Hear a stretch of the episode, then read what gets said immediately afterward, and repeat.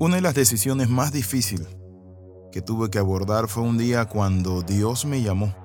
Estaba en la República de Panamá. Y Dios me hizo un llamado para Guatemala. Las puertas se abrieron, todo se coordinó, pero no era nada fácil. ¿Por qué no era nada fácil? Porque se trataba de dejar mi tierra, mi familia, cultura y tantas otras cosas. Mi amigo, bienvenido a este devocional titulado peregrinos y extranjeros. La Biblia dice en Hebreos capítulo 11, verso del 8 al 10. Por la fe Abraham cuando fue llamado para ir a un lugar que más tarde recibiría como herencia, obedeció y salió sin saber a dónde iba. Por la fe se radicó como extranjero en la tierra prometida y habitó en tiendas de campañas con Isaac y Jacob, herederos también de la misma promesa porque esperaba la ciudad de cimiento sólido la cual Dios es arquitecto y constructor. Un día Dios le dice a Abraham, sal de tu tierra, de tu parentela, de la casa de tu padre, a la tierra que yo te mostraré. Lo primero que quiero que veamos es que Dios le dice, sal de tu tierra. Dejar la tierra es dejar las propiedades. Lo que Dios le estaba pidiendo era, sal de ese lugar. Era la media luna, es decir, la tierra más fértil de ese entorno, en Ur de los Caldeos. Pero Dios le dice, sal de tu tierra. Pero en segundo lugar le dice, sal y deja tu parentela. Parentela es la familia, primos, tíos, hermanos. Y en tercer lugar, deja la casa de tu padre. Y en cuarto lugar, vas a hacer estos tres pasos, dejar tres cosas importantes, pero a lo que yo te voy a mostrar. Ni siquiera se lo había mostrado, sino a la tierra que te mostraré. Habla en futuro. Así es la fe, la esperanza, los proyectos, la visión. La visión empieza en cada uno de nosotros. Es un sentimiento en lo profundo de nuestro corazón y vale la pena obedecer esa convicción. ¿Por qué hablo de convicción?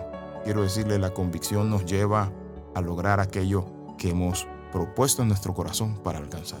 Dios no le pidió algo fácil. Mucha gente ni siquiera se cambia de trabajo por miedo al cambio, mucho menos de ciudad o de país, dejar a la familia. Pero dice una canción que la costumbre es más fuerte que el amor y yo le agregaría que las ganas de mejorar o de tener fe para hacer las cosas de manera distinta es mayor que cualquiera ilusión. Es increíble lo arraigado que podemos estar a las cosas materiales. La Biblia dice que aunque salió de esa tierra, de Ur de los Caldeos, y Dios le dio su tierra, Abraham siguió habitando en tiendas. ¿Quién lo entiende? Pero si es la tierra prometida, ese lugar que Dios le dio, pero ¿saben por qué? Porque él esperaba una ciudad eterna cuyo fundamento está en Dios. Muchas veces nosotros podemos ser bendecidos, pero podemos anclarnos en las bendiciones. ¿Está usted cómodo en una posición que Dios le dio, le puso, en una bendición que Dios le dio? Muchas veces las bendiciones las abrazamos y nos olvidamos que las bendiciones materiales son medios que Dios usa para proveernos, sostenernos, pero no para que nosotros nos arraiguemos y seamos materialistas. Es increíble, pero Abraham está en la tierra prometida y habita en tienda junto a Isaac y a Jacob. Es decir, él es el patriarca, le pasa este mensaje a Isaac e Isaac se lo pasa a Jacob. Muchas veces nosotros en la vida nos aferramos a las cosas materiales. Él había dejado ya su tierra, su parentela, la casa de su padre, para que Dios le mostrara una nueva tierra. Y cuando Dios se la muestra, Abraham sigue con otra mentalidad. Estoy creciendo y desarrollándome para alcanzar esa ciudad eterna. ¿Cuántas personas piden ser bendecidos, pero la bendición les sirve de tropiezo? Es el caso de Lot. La Biblia dice que Lot fue bendecido con camellos, vacas, ovejas, pero terminó peleándose con Abraham. Personas que le piden a Dios una empresa, le piden a Dios un trabajo, le piden a Dios que Dios les bendiga, Dios los bendice y ¿saben qué? Esa bendición se convierte en un lazo. Por eso la Biblia dice en el libro de Proverbios, la prosperidad, dice el texto, de los necios los echará a perder. Pero Abraham entendió algo, entendió que en esta tierra él estaba de paso como peregrino y extranjero. ¿Tiene usted esa mentalidad?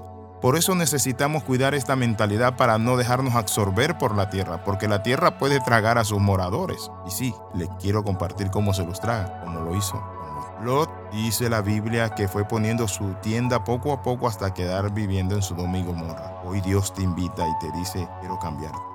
Quiero compartirle algo. En el viaje que vamos a tener a Israel vamos a ir a la cueva, donde según la tradición estuvo Lot y sus hijas. Allí ya he estado varias veces. y vamos a ver el pilar de sal. En septiembre salimos para Israel, si Dios nos los permite.